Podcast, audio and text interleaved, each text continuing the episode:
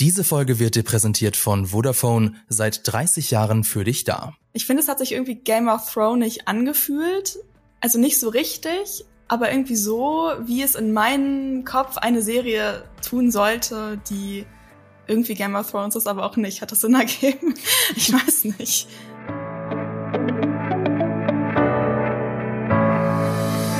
Ja, herzlich willkommen zu Die Quadrataugen, dem Podcast über Film und Serien powered by Vodafone. Es ist heute mein erster Arbeitstag nach meinem Urlaub und gleich sitze ich hier vor meiner Webcam und ich nehme einen Podcast auf, zum ersten Mal auch wieder seit langer Zeit in diesem Livestream-Setting. Warum tut man mir das an? Nun, eine neue Serie ist gestartet, nämlich House of the Dragon, die Prequel-Serie von Game of Thrones. Die läuft auf Wow und auf Sky. Die erste Folge ist gedroppt, die heißt The Heirs of the Dragon, hat gleich mal eine 9,0 auf IMDb abgeräumt und das heißt natürlich, wir müssen darüber reden. Wir, das ist in diesem Fall Laura Samide. Ihr kennt sie vielleicht schon. Sie war damals schon dabei bei unserem Game of Thrones Livestreams. Damals vor langer Zeit. Hallo Laura. Hallo. Grüß dich. Und auch mit dabei ist Lisa Oppermann. Ja, meine Co-Moderatorin. Hallo Lisa. Hi. Grüß dich. Und bevor wir über House of the Dragon reden, natürlich erstmal wie immer die Eisbrecherfrage. Was habt ihr als letztes gesehen? Wer möchte sich denn vorwagen? Tja, ich kann ja mal anfangen. also in meinem Kopf habe ich als letztes ähm, A League of Their Own on, on allein auf Amazon Prime gesehen. Ähm, das hat mich mega mitgenommen. Es ist mega cool. Das ist eine ähm, Serie über Baseball, aber das kann Laura, glaube ich, nachher noch erzählen, weil Laura hat nämlich auch gesehen. Aber ich habe als allerletztes, allerletztes dann doch endlich mal in uh, The Sandman reingeguckt. Und ja, ich weiß nicht. Ihr müsst mir mal sagen in den Kommentaren, ob ich weiter gucken soll, weil irgendwie habe ich die ersten drei Folgen gesehen und obwohl jetzt auch äh, David Thewlis und äh, hier Gwendolyn Christie dabei sind, bin ich irgendwie so ein bisschen mittelgehypt. Ich weiß nicht, wie es also euch geht. Ich kann dir schon mal verraten, die beste Folge ist, äh, die steht dir noch bevor. Wann kommt die denn? Insofern, wie lange muss glaub, ich gucken, noch gucken? Es ist oder die beiden besten Folgen, ich sag mal so, das ist Folge 4 und Folge 5. Okay. Vielleicht hältst du es noch eine Folge aus. Also ich habe jetzt ja drei Folgen schon, das heißt, die nächste Folge wird so eine richtig crazy Folge und ich muss ja, genau. unbedingt genau. gucken. Okay. Ja. Wenn du das sagst, dann schaue ich die heute Nun, Abend. Ich habe sie selber noch nicht gesehen, aber so. ich habe ja die Comicvorlage gelesen, deswegen Stimmt. weiß ich, dass sie kommt. Ja, aber gut. ich kann dir ein bisschen, also ich, ich muss dir ein bisschen beipflichten. Ich fand jetzt die erste Folge auch noch nicht so doll. Also ganz okay, ähm, sehr werketreu umgesetzt, aber ich glaube, für jemanden, der die Comicvorlage nicht kennt, war das alles noch ein bisschen underwhelming. Ja, aber diese seltsame, ja, sehr slow. Aber das liegt auch ein bisschen an der Vorlage. Ähm, okay, ja, das kenne ich nicht. Nee.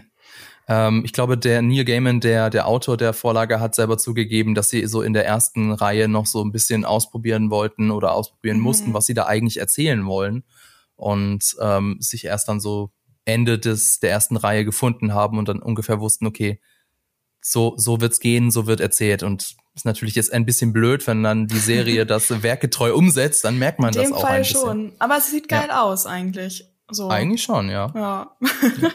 also mal gucken. Was noch und passiert. die andere Serie, die du geguckt hast, da kann jetzt Laura mehr dazu erzählen. Ich glaub schon, Baseball, also damit hast du mich leider noch nicht gecatcht. Baseball klingt ziemlich langweilig. Aber nice, warum ist geil. es denn trotzdem gut? Laura, erzähl, warum es so toll ist. so toll. Ich kann das gar nicht erzählen. Wir haben nämlich gestern geschrieben und äh, sie hat mich das ganze Wochenende schon mit Nachrichten äh, dazu aufgefordert, endlich, endlich diese Serie zu schauen. Hast du League of Their Own schon gesehen? Und ich so, nee. Hast du es jetzt gesehen? ich weiß nee. So, hast du es jetzt gesehen, Laura? Hast du es jetzt gesehen? ähm, ich habe gestern Abend damit angefangen und ich find's, ähm, ich find's gut, so ich glaube, ich bin nicht ganz so gehypt wie Lisa.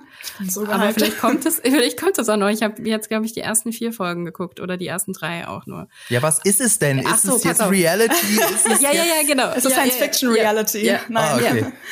es ist, nein, es ist Reality. Es ist, ähm, hast du den Film vielleicht gesehen? Eine, äh, wie hieß der deutsche Titel? Eine Klasse, eine, eine für, Klasse sich für mit sich. Gina Davis, Ruthie Ach, der. ist das der Madonna, mit Tom Hanks? Tom Hanks, genau, ja. Nein aber ich, ich weiß, dass er existiert und ich kenne, glaube ich, sogar die Prämisse. Und jetzt also die Prämisse ist, es ist genau, jetzt gibt's auch eine Serie. Also die Prämisse ist, dass wir uns im Zweiten Weltkrieg befinden und äh, die ganzen Männer natürlich an der Front sind und ähm, die Frauen äh, Baseball übernehmen und äh, es Frauen-Baseball-Teams gibt, die ähm, für das Amüsement der Menschen gegeneinander spielen. Und ähm, ja, es geht dann eben um dieses Baseball-Team.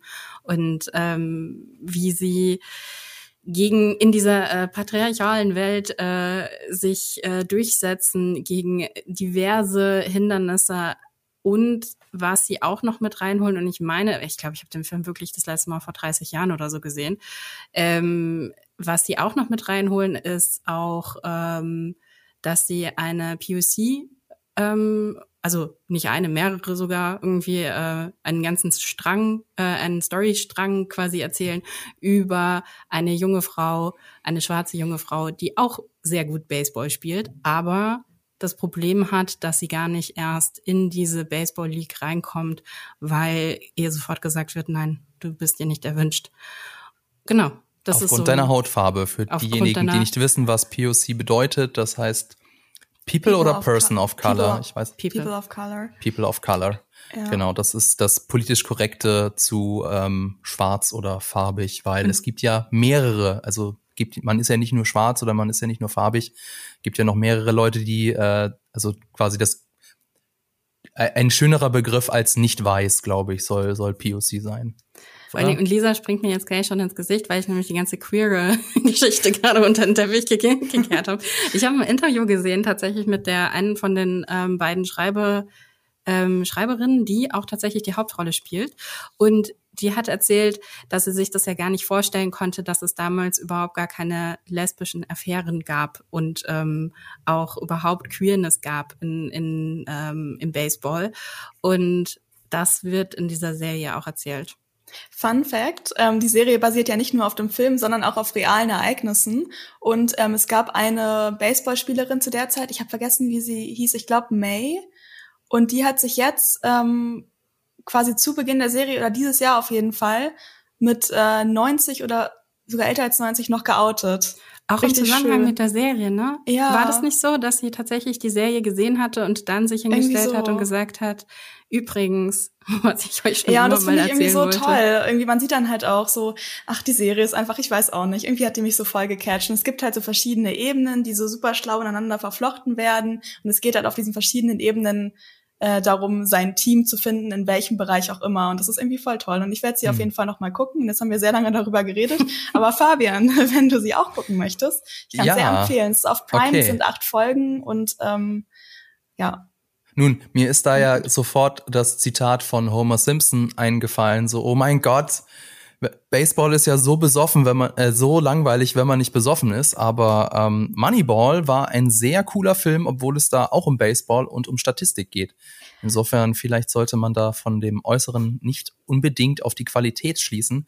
Jetzt könnten wir theoretisch, wo es so um Patriarchat geht, eigentlich gleich schon auf House of the Dragon kommen. Aber äh, ich, ich unterbreche mal diese wunderschöne Überleitung noch, weil ich möchte auch kurz sagen, was ich geguckt habe. Ich habe nämlich am Wochenende äh, jetzt die letzten beiden Folgen von, die wirklich letzten beiden, die letzten aller beiden, die allerletzten beiden Folgen von Better Call Saul geguckt. Und damit ist auch leider dieses Kapitel der Fernsehgeschichte vorbei und es hat mich sehr berührt, die letzte Folge. Also, ich meine, das Ding ist, wie soll ich sagen, es ist jetzt nicht so dramatisch wie die letzte Folge von Better, äh, von Breaking Bad. Ich weiß nicht, habt ihr Better Call Saul geguckt? Wahrscheinlich nicht. Nein, ich, Marco Nein. sagt die ganze Zeit schon, wir sollen das gucken, aber ich habe es irgendwie noch nicht geschafft. Okay, gut, aber dann, dann halte ich mich kurz. Also es ist vielleicht nicht ganz so dramatisch wie die letzte Folge von Breaking Bad, aber sie, ähm, sie erzählt eine schöne Geschichte und sie erzählt die Geschichte vor allem, was jetzt auch wieder eigentlich eine schöne Überleitung zu Game of Thrones ist, sie erzählt die Geschichte, die auf den Figuren basiert. Also sie erzählt nicht eine Geschichte und die Figuren müssen sich demnach äh, da irgendwie äh, danach handeln, sondern sie erzählt eine Geschichte, die auf den Figuren basiert. Man könnte jetzt, wenn man böse ist, ein bisschen sagen, dadurch ist sie ein bisschen vorhersehbar, aber ähm, finde trotzdem, dass sie, ich fand das Ende sehr, sehr schön und sehr, sehr passend auch zu den Figuren. Insofern bin da eigentlich relativ glücklich mit, wie das Ganze ausgegangen ist nach sechs Staffeln. Ja, sobald dann ähm, so viel dazu. Aber bevor wir jetzt zu House of the Dragon kommen, erstmal ein bisschen Werbung. Wenn ihr euch von House of the Dragon ein wenig erholen wollt, die Sommerzeit lädt mit ihrem schönen Wetter ja gerade dazu ein, die Zeit in der Natur zu verbringen, sei es am Meer oder an einem heimischen See. Damit ihr dort trotzdem nicht auf eure Lieblingsserien und Filme verzichten müsst, gibt es dafür genau den GigaCube 5G. Das ist ein mobiler WLAN-Router, der sich in das Vodafone Mobilnetz einwählt und Surfen mit bis zu 500 Mbit pro Sekunde ermöglicht ohne DSL oder Kabelanschluss. Dafür hat er eine Vodafone SIM-Karte integriert, ideal für Urlaube in ländliche Regionen oder auf Campingplätzen. Einfach auspacken, in die Steckdose stecken und lossurfen. Vodafone hat dazu mehrere Tarifmodelle, unter anderem auch eines, bei dem ihr nur zahlt, wenn ihr den Gigacube auch wirklich nutzt absolute Flexibilität garantiert. Mehr Infos zum Gigacube von Vodafone findet ihr in den Show Notes oder auch unten in der Videobeschreibung. So, das war's mit der Werbung. Dann kommen wir jetzt aber wirklich trotz zwei fehlgeschlagener Übergänge zu äh, House of the Dragon. Und zwar beginne ich mit der ebenso vorhersehbaren wie obligatorischen Einstiegsfrage. Wie hat euch denn die Episode gefallen? Lisa. Ja, gut. das klang jetzt ein bisschen gequält. Nein, aber ich, nein. Oh, ich, ähm, also ich fand sie auf jeden Fall gut. Ich fand es interessant, wie die Figuren eingeführt wurden. Ich habe ähm, auch einige Teile auf jeden Fall aus Fire and Blood gelesen. Ich habe auch ähm, schon sofort äh, gewisse Story, also Handlungsstränge wiedererkannt. Mm, also man hat ja schon einiges von den Figuren erfahren. Ich weiß jetzt doch nicht. Ich habe jetzt noch nicht so direkt ein Favorite. Es war halt sehr viel so erstmal auch etablieren, in welcher Zeitspanne wir uns befinden und bliblablub. Und man hat halt schon was von den Charakteren mitbekommen. Ähm, ich finde, es hat sich irgendwie Game of Thrones nicht angefühlt. Also nicht so richtig, aber irgendwie so, wie es in meinem Kopf eine Serie tun sollte, die irgendwie Game of Thrones ist, aber auch nicht. Hat das Sinn ergeben? Ich weiß nicht. Also es hatte genug Game of Thrones Feeling, aber auch genug nicht davon. Ich verstehe, was du meinst. So, vielleicht könnt ihr ja. noch mehr dazu sagen. Ja, mir ist was, auch was eingefallen, was ich vergessen habe zu sagen. Und zwar, ähm, wir, das haben wir auch im Vorfeld gar nicht geklärt, wie wir jetzt in dieser Folge mit Spoilern umgehen, weil eigentlich wollen wir nämlich hier auch eine Art Recap machen. Das heißt, wir erzählen so die Geschichte oder wir geben den Inhalt der Episode wieder. Das geht logischerweise nur mit Spoilern. Das heißt, wenn ihr The House of the Dragon, die erste Folge, noch nicht geguckt habt, dann müsst ihr leider Pause machen und das nachholen. Ansonsten spoilern wir euch. Oder ihr müsst mit den Spoilern leben. Eins von beiden. Insofern, das wollte ich vielleicht noch vorweg schicken. Sorry. Dann ähm, würde ich einfach die Frage weitergeben an Laura. Wie hat denn dir die Episode gefallen? Leider nicht ganz so gut. Das habe ich mir fast gedacht. Ja, irgendwie schon. Laura war schon so, so mysteriös den ganzen Morgen. Okay. Ich habe die Folge heute Morgen ja schon zweimal geschaut. Ja. Ähm, vielleicht habe ich sie mir deshalb einmal zu viel. Nee, aber das war schon mein, mein, eigentlich so mein Bauchgefühl, als ich sie das erste Mal mir angeschaut habe. Ich fand die Inszenierung wirklich nicht so toll. Und obwohl ich mich wirklich gefreut habe, wieder nach Westeros zurückzukommen. Ähm, und ich glaube, also ich, äh, bei mir war es zumindest so, dass ich ähm, nicht jetzt super gehypt, ja, aber ich habe mich wirklich, ich hatte wirklich Vorfreude darauf, ähm, konnte ich das noch nicht so ganz anzapfen, das Gefühl. Und das hatte für mich vor allen Dingen den Hintergrund, dass ich die Inszenierung sehr holprig fand, oft. Also sehr, ähm, auch so von, also zwei Sachen, ne? Es ist ja einerseits die Inszenierung, das andere ist halt das Storytelling. Beides ging nicht wirklich Hand in Hand. Ich fand es nicht sehr smart. Ich fand es sehr mit dem Vorschlaghammer teilweise. Und das hat mir das so ein bisschen, ja, also ich, ein bisschen nicht zerstört ist es nicht. Ne? Also es ist jetzt auch für mich nicht so, oh, es sind drei von zehn Sternen, sondern ich würde wahrscheinlich so sagen, so sechs bis sieben von zehn Sternen. Ne? Mhm. Aber es ist halt nicht neun. Ist es, ähm, also für dich quasi mit der Inszenierung, meinst du damit auch so ein bisschen, dass ähm, mehr so hin und her gesprungen wurde? Weil ich hatte, oder ich weiß nicht, ob das nur so ein Gefühl ist, aber ich habe so ein bisschen äh, so den Gedanken gehabt, dass bei Game of Thrones ja so Szenen teilweise viel länger erzählt werden. Und es gibt so innerhalb so einer Szene ganz oft so, weiß ich nicht, so einen Anfangspunkt, so einen Mittelpunkt und ein Ende, also auch innerhalb einer mhm. Szene. Und ich finde, manchmal war, es ja. gab zum Beispiel eine Szene, ich weiß nicht, ob wir da jetzt auch schon spoilerig drüber reden, auf jeden Fall, wo dann so richtig viel hin und her gecuttet wurde. Das kam mhm. mir irgendwie sehr un Game of Thrones vor. Ich glaube, das war diese mit mhm. der Geburt und dem Kampf. Ja, mhm. ja, klar, wo sie so eine Parallele dann eben herstellen genau. wollen. Und das ist genau das, das was ich meine, wenn ich genau. sage, dass es halt so mit dem Vorschlaghammer ist. Also da wird halt einfach eine Assoziationsebene aufgemacht, die halt nicht subtil ist, die nicht also das, was wir eigentlich von Game of Thrones auch so ein bisschen, vor allen Dingen aus den ersten Staffeln kannten, ist ja eine sehr subtile Erzählung und auch, und ich meine, das ist ihnen wahrscheinlich auch im Nachhinein dann eben zum Verhängnis geworden, dass du halt eben noch nicht sofort weißt, ob jemand gut gut, traditionell gut böse ist. Das ist aber gemein jetzt von dir. Der Miguel Sapochnik, der war richtig stolz auf diese Parallelmontage. Hatte, oh nein, der Arme. Ja, ja. Was haben wir getan? hat er äh, zumindestens in dieser YouTube-Folge Inside the Episode hat er das verraten. HBO äh, oh veröffentlicht da jetzt genauso wie bei Game of Thrones auch jeweils immer ein, ein Video zu den Folgen. Äh, Miguel Sapochnik, das ist, der ist zusammen mit Ryan Condal der Showrunner und den kennt ihr bestimmt noch aus Game of Thrones. Da hat er nämlich in einigen der äh, wichtigsten Folgen Regie geführt, unter anderem bei Battle of the Bastards. Und auch hier war er dann wieder der Regisseur für die erste Folge.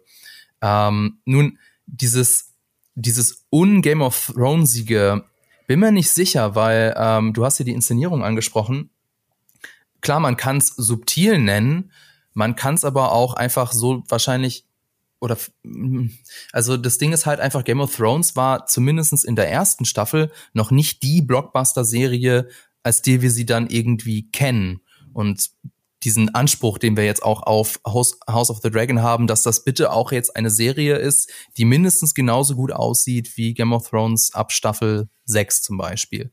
Und ähm, ich denke, dass sowas wie Parallelmontagen, bin ich mir gar nicht sicher, dass vielleicht haben sie das einfach auch deswegen zu Beginn noch nicht so gemacht, ähm, weil so dieses Erzähler, also dieses visuelle Erzählen noch nicht so der Schwerpunkt war, sondern es war mehr so eine typische TV-Serie, meine ich. Oder äh, tue ich da Game of Thrones jetzt unrecht? Nee, ich gebe dir schon recht, klar. Also ich versuche das natürlich auch zu abstrahieren. Mir ist schon klar, dass jetzt zum Beispiel CGI bei House of the Dragon ähm, nicht unbedingt den gleichen Standard haben wird wie in der letzten Staffel von Game of Thrones, die halt einfach auch nochmal ein anderes Budget hatte.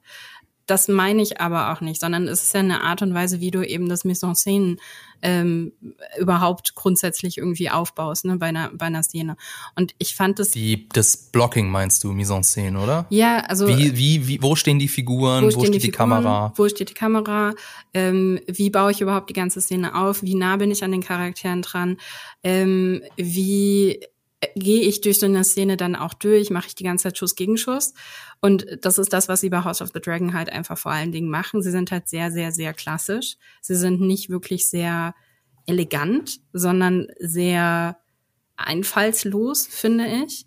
Und ich hätte mir da halt gerade, weil, also Miguel Sapochnik ist ja auch deshalb so bekannt geworden, weil er in Game of Thrones eben, wie du gerade eben schon sagtest, die, die äh, Episoden inszeniert hat, die halt visuell anders waren. Und das ist der Grund, warum ich mir da mehr erhofft hatte, auch mehr visuelles Storytelling. Mhm. Und wenn aber das visuelle Storytelling darauf hinausläuft, dass ich am Ende einfach nur sehr viele Blicke erzählt bekomme, die mir halt jetzt schon erzählen, okay, da wird ein Konflikt aufgemacht zwischen Charakteren, der noch nicht in der Narrative verankert ist, sondern das wird mir einfach nur durch diesen Blick jetzt schon angeteasert, damit ich halt einfach später verstehe, warum irgendwas in eine bestimmte Richtung läuft. Ist aber nicht subtil passiert, sondern einfach nur so dö, dö, dö. Dann denke ich mir halt so, du machst mir das gerade, also du machst mir das gerade nicht schmackhaft, jetzt weiterzuschauen und selbst auch so ein bisschen rauszufinden, wo halt eben die Konflikte liegen könnten. Wo geht's denn, also wo liegen denn eigentlich hier die, die, ähm, ja, die Allianzen zwischen den Charakteren. Es wurde sehr ausgebreitet. Man weiß sehr genau, wen man nicht so geil findet, wen man geil findet, ähm, wen man also ich weiß gar nicht, wollen wir jetzt schon, also wenn ich jetzt irgendwie zum Beispiel an Alicent und, also Alicent und Rhaenyra denke, dann ist jetzt schon komplett klar, wo diese Geschichte hinläuft. Alicent schenkt Rhaenyra so viele so äh, äh, Seitenblicke. Mhm, vor allem am Ende, so Blick des Todes ja. einfach. Und du denkst ja halt einfach nur so, woher kommt das denn? Das ist in der Narrative ja gar nicht verankert. Also die, mir wird erzählt, die zwei sind Freundinnen. Ne? Also so, so auch relativ eng, ne? Die liegen da zusammen irgendwie im Gras und ähm, kennen sich offensichtlich auch so gut, dass Alicent irgendwie schon sagen kann, oh, so bist du immer, wenn Aber wo kommt denn das jetzt genau her, dass sie so entweder mit Hass oder mit Besorgnis darauf reagiert? Das wird mir noch nicht erzählt, das wird jetzt aber schon mal eben gesetzt und nicht besonders subtil. Aber muss das jetzt schon auch aus, äh, also wirklich ausformuliert werden in der allerersten Folge? Weil ich würde vielleicht noch mal einen Schritt, sorry, noch mal einen Schritt zurückgehen. Du hast gesagt, das war jetzt alles noch sehr, sehr holprig und ähm, wie, vielleicht können wir dem Ganzen ein bisschen so auf die Spur kommen, woran das denn liegt. Ich glaube nämlich, es liegt auch ein bisschen daran, dass das Ganze sehr überladen ist. Denn die allererste Folge von einer guten Serie ist ja im Prinzip so der Pitch und auch dann weiter diese Serie zu gucken. Und wenn wir uns die, die besten ersten Folgen der besten Serien angucken, das war immer alles sehr, also mir fällt jetzt leider natürlich keine, kein besseres Beispiel ein als die allererste Folge von Breaking Bad, die mich sofort reingezogen hat, weil ich habe sofort verstanden, was sind die Figuren, was ist so der drin Struggle, nämlich der der ähm, Chemielehrer, der so so in seiner Midlife Crisis ist und sich nicht ernst genommen fühlt und dann in diese ja ähm, auch durch finanzielle Sorgen in diese Unterwelt hineingerät. Und jetzt hier in der ersten Folge von House of the Dragon ist es auch so, dass sie eine große Welt aufbauen wollen, also was heißt auch noch eine viel größere Welt ja aufbauen wollen. Und das merkt man schon daran, wie sie die Folge anfangen, nämlich mit einem Prolog in Harrenhal. Und dieser Prolog war dem äh, Showrunner, ähm, jetzt habe ich gerade seinen Namen, kurz muss kurz hochscrollen, äh, Ryan Condal, das war dem sehr wichtig, dass die Folge da und genau so anfängt. Und ähm, nun ist es, wenn wir das vielleicht, wollen wir es jetzt schon mit Game of Thrones vergleichen oder erst später, weil ähm, weiß, ich verstehe nicht ganz, was er so meint mit, die, es war ihm wichtig, das so zu beginnen, um das Epische zu zeigen, weil im Prinzip sehen wir ja nur eine große Menge in einem zerstörten, in einer, ja, in einer zerstörten Burg. Und ich glaube, es, es gibt auch gar keine Dialoge oder so, es wird einfach nur eine Kiste aufgemacht und dann steht da drin, okay, König wird so und so und das war's.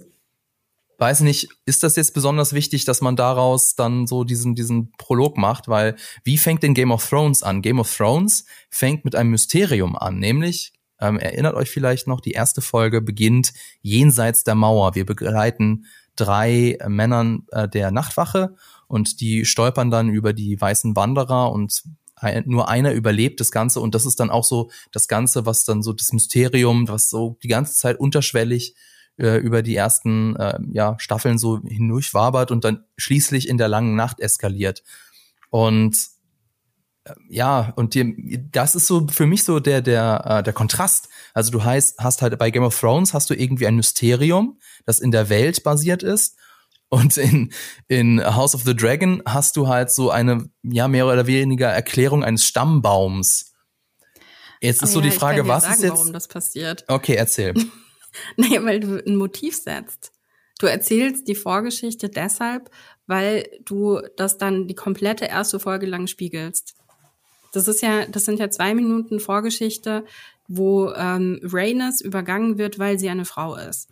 Und das ist das Motiv wahrscheinlich für die komplette Serie, aber vor allen Dingen für die, für die erste Folge. Und deshalb wird es am Anfang gesetzt. Das meine ich übrigens damit, okay. dass es nicht sehr elegant ist. Es ist halt mit einem Vorschlaghammer. Und dieser Vorschlaghammer, der, der wird auch immer wieder angesetzt und auch dann später in den Szenen äh, wird das, ist das alles nicht wirklich subtil. Ich glaube, das nächste, was so wirklich groß passiert, ist ja so die Razzia in Flea Bottom, oder?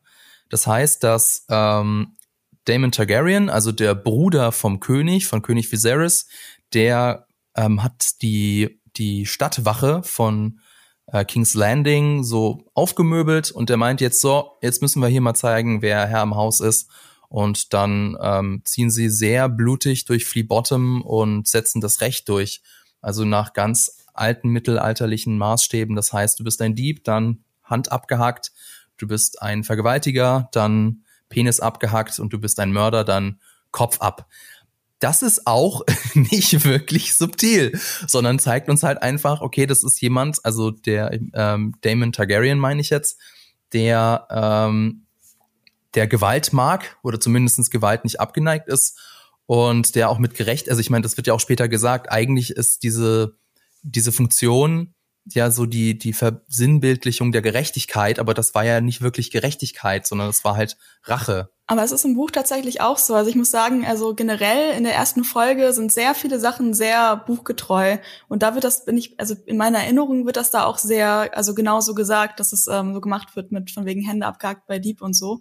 Ist natürlich die Frage, was man dann davon immer in die Serie übernimmt. Aber auf jeden Fall ist es jetzt von seiner Charaktererzählung, da waren auch noch andere Sachen, die auch so im Buch vorgekommen sind oder so ähnlich, ähm, die man da auch so übernommen hat. Und vielleicht hat man dann auch versucht, also klar, es kann natürlich trotzdem noch nicht so subtil sein oder stumpf sein, aber vielleicht hat man da eher, also versucht eher darauf zu achten, dem Buch getreu zu sein, als da jetzt irgendwie ähm, anders zu erzählen zum Beispiel. Ja, wobei du kannst ja dem Buch, also du kannst ja die die Geschichte aus dem Buch übernehmen und trotzdem einen Charakter ja, wir sagen jetzt zu oft das Wort subtil, finde ich jetzt gerade. Nicht so subtil aber, von uns irgendwie. naja, du kannst ja, also wenn du etablieren willst, also ich meine, das ist ja im Moment gerade das, was sie jetzt machen. Ne? Sie etablieren Damon als jemand, der Gewalt anwendet, um seine Ziele durchzusetzen und keine Reue und keine Skrupel hat das kannst du ja auch anders erzählen. Also das kannst du mit einer anderen Szene erzählen. Und dann kannst du trotzdem darauf verweisen, dass das eben passiert ist, dass eben äh, Menschen, die Hände, Penisse, Köpfe abgeschlagen wurden aufgrund dessen. Sie machen es sogar zweimal, ne? Also ja. nicht nur mit der Razzia, sondern später auch, wie er beim Turnier auftritt. Ah, Im Prinzip ja. genau das mhm. Gleiche. Ja, Stimmt. Ja. Es doppelt sich auf jeden Fall. Er ist halt, er wird halt als absolut skrupellos und ruthless und ähm, als jemand, der halt Gewalt anwendet, ähm, jedes Mal wieder etabliert. Und auch, wenn wir jetzt springen eben zu dieser, zu dieser Turnierszene, dort wird er ja auch noch mal, noch mal durch was weiteres äh, ähm, charakterisiert, und zwar, wen er sich als ersten Gegner aussucht. Das ist ja auch nicht subtil. Ne? Also er schaut Otto Hightower an und dann sucht er sich den Sohn aus.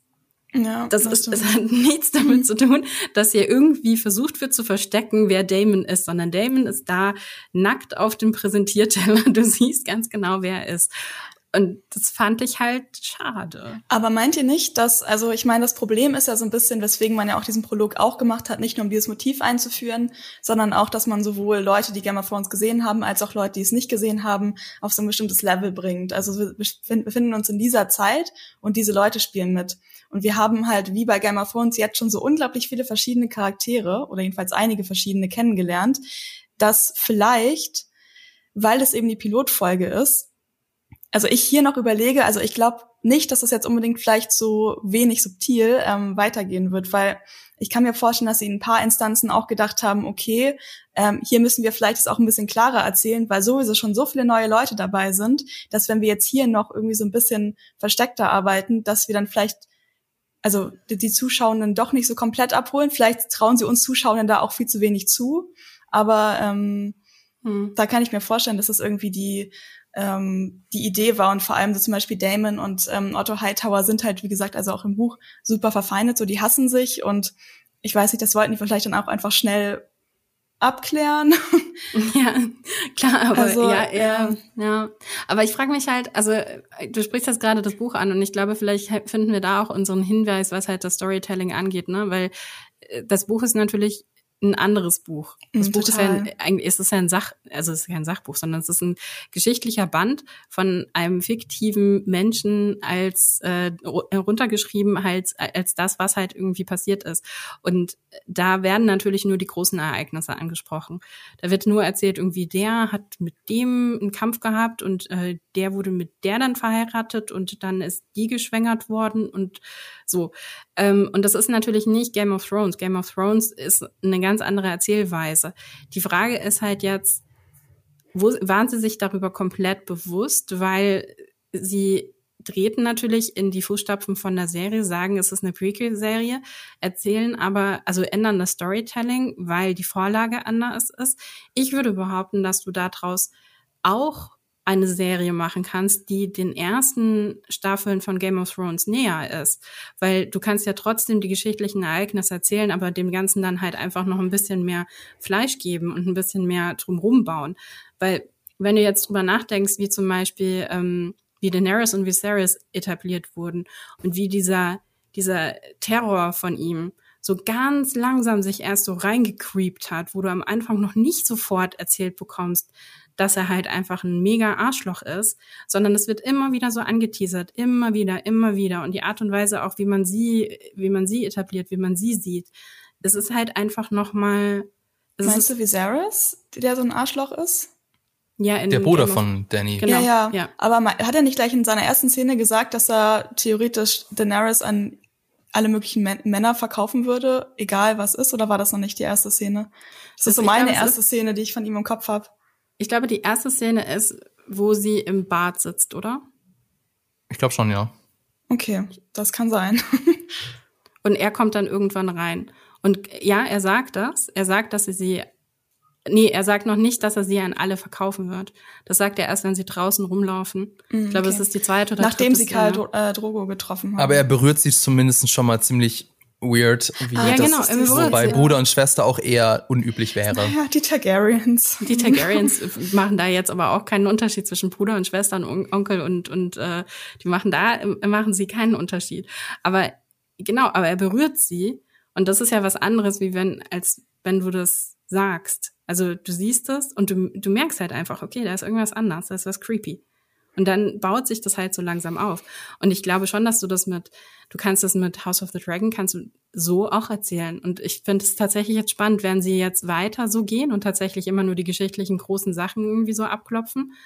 Ähm, Tja, ist halt schwierig. Also wie gesagt, ich versuche es immer gerade noch so ein bisschen also ich ist halt die erste Folge und ich will jetzt nicht gleich, also ich will so voll optimistisch bleiben, dass es okay. stimmt. Also so. Nee, ich verstehe das auch. Positive okay. Vibes. Ich bin, ich bin bei dir. Okay, versuche, ich versuche das jetzt runterzuschrauben ja, und zu sagen, okay, ich bin auch, ich bin optimistisch. Nein, es ist ja voll okay. Also es sind ja auch alles valide Punkte und worüber wir reden können. Ich, ähm, ja, nein, aber ich bin auf jeden Fall noch auch gespannt, wie sie es dann noch weitermachen werden. Also ob sie, wie nah sie dann auch am Buch bleiben und so. Das Ding ist am Buch ist ja auch, das kann man vielleicht auch noch mal an der Stelle sagen, dass besonders jetzt bei der Geschichte von ähm, Rhaenyra und Alicent dann davor auch noch mal bewusst gesagt wird von dem diesem fiktionalen Autor, also den George äh, R. R. Martin so als Autor dieses Buches quasi uns verkauft. Der sagt halt so, ja, von dieser Zeit ähm, ist ein bisschen ungünstig mit den Quellen. Also wir haben Quellen, aber ein paar sind nicht komplett klar und ein paar widersprechen sich. Das heißt, ähm, eigentlich haben wir hier im Buch einen äh, nicht glaubenswürdigen Erzähler oder eine nicht glaubenswürdige Erzählung. Und ähm, es, auch selbst wenn es in dem Buch steht, kann es sein, dass es so gar nicht passiert ist quasi. Was der Serie ja auch nochmal wiederum Freiheiten geben würde, sich entweder für die eine oder für die andere Seite zu entscheiden oder vielleicht doch noch irgendwas Neues reinzubauen. Also egal, also auch wenn ich jetzt so sage, oh, im Buch ist das so und so gewesen, kann es in dieser einen Geschichte, weil ich glaube zum Beispiel die, zu den Geschichten von Egan the Conqueror ist halt schon, ist es sozusagen sehr genau überliefert worden, dass es so passiert ist. Und bei einigen Geschichten, wie zum Beispiel der jetzt, ist es halt wirklich so, dass man sich nicht sicher ist. Das heißt, die Serienmacher haben auch die ein oder andere Freiheit, um euch genau. als Buchkennerinnen zu überraschen quasi. Genau, was natürlich für einige Leute vielleicht ein bisschen gruselig ist, weil ich glaube, ganz viel war der Konsens, ähm, bei quasi als über die neue Serie jetzt geredet wurde. Ja, aber zum Glück sind die Bücher ja schon fertig. da kann ja gar nichts schiefgehen. Ähm, aber tatsächlich gibt's da den einen oder anderen Raum. Aber es gibt's ja immer bei einer Buchadaption eigentlich. Naja, also ich meine, es ist nicht so, dass man einfach eine Buchseite abfilmt. Das ist, äh, da habe ich ja auch so schon mit Marco in der vorherigen Folge drüber geredet, dass es doch Adaptionen sind immer Adaptionen und sind immer auch Interpretationen des Ganzen. Ist halt ein anderes Medium, ne? Und es ist auch hier wieder ein anderes Medium, aber bisher also jetzt klingen wir ja schon sehr negativ, aber ich finde eigentlich, ähm, es ist, es ist auch wieder ein bisschen Jammern auf hohem Niveau, muss ich mal ja, dazu voll, sagen. Ja, ja. Also ich meine, das jetzt, okay, jetzt haben wir mit der mit der Razzia in Phlebotom, das ist jetzt alles äh, eher so Holzhammer Methode, aber ich meine, so diese diese feinen politischen Intrigen werden ja auch so ein bisschen schon angedeutet, wahrscheinlich für Laura nicht subtil genug, aber ich meine, sie sind ja da. Also es gibt ja mehrere Szenen im kleinen Rat, das ist äh, also der, der, der kleine Rat, die, die den König beraten.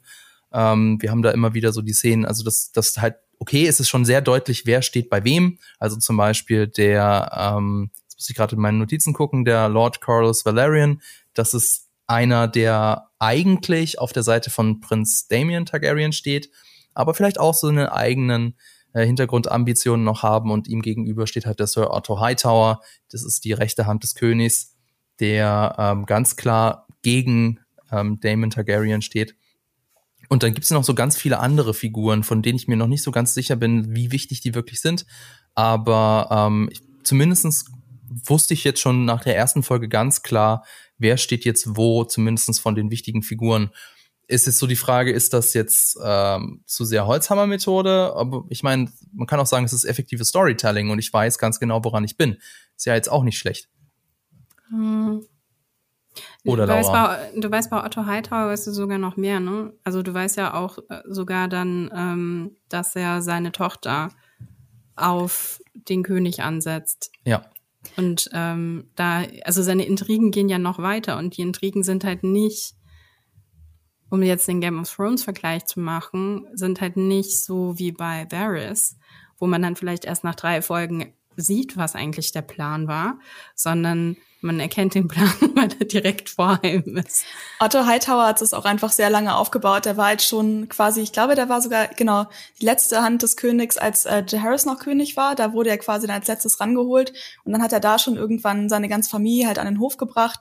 Unter anderem halt auch Alicent. Und die, man merkt halt jetzt schon, bei J. Harris war es ja auch schon so, dass sie, ähm, dass er sie dann schon quasi zu ihm geschickt hat, als er krank war, also im Buch, und sie ihm so vorgelesen hat.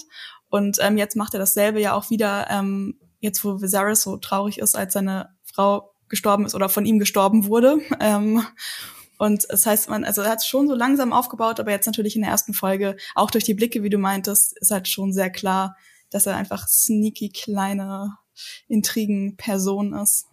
Dann haben wir so in der Mitte des, äh, der ersten Folge das große Turnier und auch die, die berühmt-berüchtigte Parallelmontage, ist natürlich schon bewusst in der Mitte hingesetzt worden, einfach als großes Highlight. Und äh, Sapochnik hat auch gesagt, dass sie definitiv so das Turnier dahin gepackt haben, um auch ein bisschen mehr Action in der ersten Folge zu haben. Und ich wollte mal fragen, wie euch das so gefallen hat, weil es ist ähm, ja, also ich meine, klar, du hast ein bisschen Action, aber du hast auch, auch hast halt auch Worldbuilding. Äh, alles natürlich nicht wenig, wenig subtil, aber ist schon klar, aber so halt, dass das, dass das Ganze auf der einen Seite, ähm, es ist ein Turnier ja eigentlich nichts anderes als ähm, ja Gewalt, die aber reglementiert ist. Also so eine Art Wettkampf, bei dem aber auch ordentlich Blut fließt und bei dem du auch sterben kannst. Und das äh, bricht sich dann ja auch Bahn, was dann eben zeigen soll, dass ähm, wir zwar in Zeiten des Friedens leben, aber unter der Oberfläche brodelt und äh, kann auch jederzeit dann zu einem Krieg kommen, beziehungsweise diese Gewalt kann sich dann auch eben Bahn brechen. Und dann haben wir ja die, die Geburt, also ähm, die, äh, die Frau von äh, Viserys kommt nieder und während also das Turnier läuft, ähm, ja, findet die Geburt statt und Viserys wird dann vor, vor eine unmögliche Wahl gestellt. Also entweder wir laufen, lassen das Ganze jetzt noch laufen, kann aber sein, dass dann beide sterben, also sowohl das Kind als auch äh, die Mutter, oder wir machen einen, einen Kaiserschnitt. Ich weiß nicht, ob er da damals schon so hieß. Da könnt, da stirbt dann die Frau, äh, die Mutter auf jeden Fall, aber es kann halt sein, dass das Kind überlebt und er entscheidet sich dann, ja, weiß, ich will jetzt sagen natürlich, aber er entscheidet sich dann für das Kind und bewusst gegen seine Frau. Und ich weiß nicht, kann ich sagen, das ist das Highlight der Folge. Es klingt ein bisschen, äh, es klingt auf jeden Fall ziemlich fies, aber es ist auf jeden Fall das, was so am meisten von der Folge irgendwie im Gedächtnis bleiben wird. Aber, Frage, kommt es überraschend für euch? Kommt es überraschend, dass er die Entscheidung trifft? Ne, überhaupt nicht. Ja. Also ähm, aufgrund der Welt heraus nicht, aber ich habe also im Endeffekt war es jetzt für mich, es war irgendwie klar, dass er ähm, die Entscheidung treffen wird, was wahrscheinlich jetzt auch wieder so ein Subtilitätsding ist. Obwohl ich schon auch trotzdem sehr schockiert war, weil er ist eigentlich ja so ein mega netter und peaceful König, der von allen gemocht werden möchte und so. Und dann dachte ich, dass er irgendwie wenigstens noch länger drüber nachdenkt. Aber gut, es gab auch keine Zeit darüber nachzudenken, weil seine Frau literally im Sterben lag. Ähm, ja, naja, weil nee, das war nicht auch im Sterben lag. Das war ja auch deshalb nicht überraschend, weil von Anfang an etabliert ist, dass er unbedingt einen Sohn braucht. Ja, unbedingt. Ganz, also ja, es gibt, stimmt. also es gibt ja keine Alternative für ihn. Also und ähm, das wird ja auch die ganze Zeit immer wieder aufge, aufgegriffen, dass das so kommt, dass das Turnier gegen das ähm, gegen das äh, Kindesbett oder die, die Geburt parallel gesetzt wird, kommt ja auch nicht überraschend. Das wird ja, da gibt's ja ein ganz großes Foreshadowing, wo ja Emma, die Mutter, schon zu ihrer Tochter Rhaenyra sagt, ähm, das äh, Battlefield, also das Schlachtfeld der Frauen, ist eben das Kindesbett, also das Geburtenbett. Ich weiß nicht, was das, wie man das. Ich glaube, Kindsbett. Ich habe vorhin gegoogelt, ist eigentlich äh, die Zeit nach der Geburt. Ich weiß gar nicht, wie man das nennt. Ob es da einen eigenen Begriff gibt. Also im Englischen ist es Child. Ist es Childbirth vielleicht? Also the battlefield of the woman is the childbirth. Die, die Geburt vielleicht einfach. Ja, die, Geburt, die Geburt, ja. ja. Nennen wir es Geburt. ja. ja.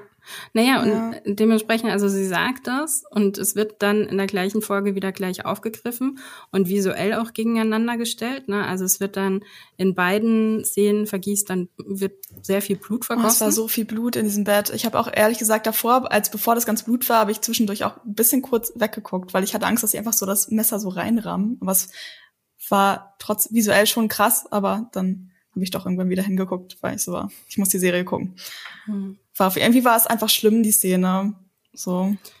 Ja, es ist halt, also ich fand die Szene, sie hat mich emotional halt einfach nicht abgeholt, weil ich zu wirklich, also ich war, ich war abgestoßen von der, von der äh, Erzählweise, weil ich halt dachte, okay, also ich, ich krieg das gesagt und dann passiert das 20 Minuten später. Ähm, es ist nicht, es ist keine Überraschung, dass es für mich passiert. Ich weiß eigentlich in dem Moment, wenn sie das sagt, weiß ich schon, dass sie sterben wird. Ja. Und es ist halt, also ob ich jetzt das Buch gelesen habe oder nicht, weiß ich das halt einfach. Ich weiß, dass das der Weg der Dinge ist, in den wir jetzt halt eben reinsteuern. Und ich habe die Szene dann mir angeschaut und war so, ja, es ist halt, sorry, aber es ist halt echt auch die Wiederholung, ne? Es ist nicht elegant, es ist nicht irgendwo, da ist nicht irgendwas Feinfühliges dabei. Es ist keine Überraschung dabei.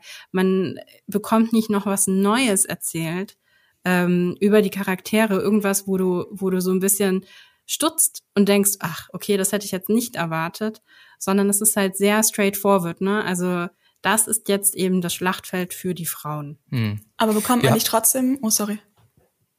Nee, sag ruhig. Nee, ich wollte sagen, auch wenn es jetzt vielleicht nicht so elegant war, man bekommt ja trotzdem erzählt, also wenn man jetzt wie Zaris vorher sieht, wie er so drauf ist und er macht so seine Witze da und ist so ein netter Dude, bekommt man ja trotzdem erzählt, dass er letztendlich trotzdem den Zwängen von dieser Welt dann zum Opfer fällt.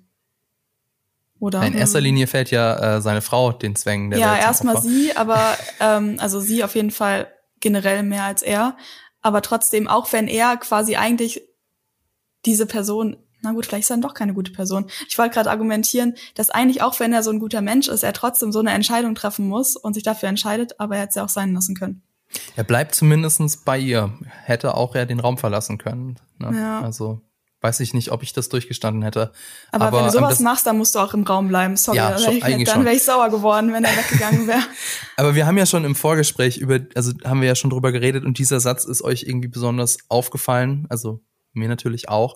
Und jetzt, was ich jetzt noch von euch wissen wollte, ist er euch denn besonders auf, böse aufgestoßen oder ähm, weiß ich nicht, ist es, also ich meine, wir, wir, wir sind ja in dieser Serie in einer Welt des Patriarchats, wird mehrfach thematisiert.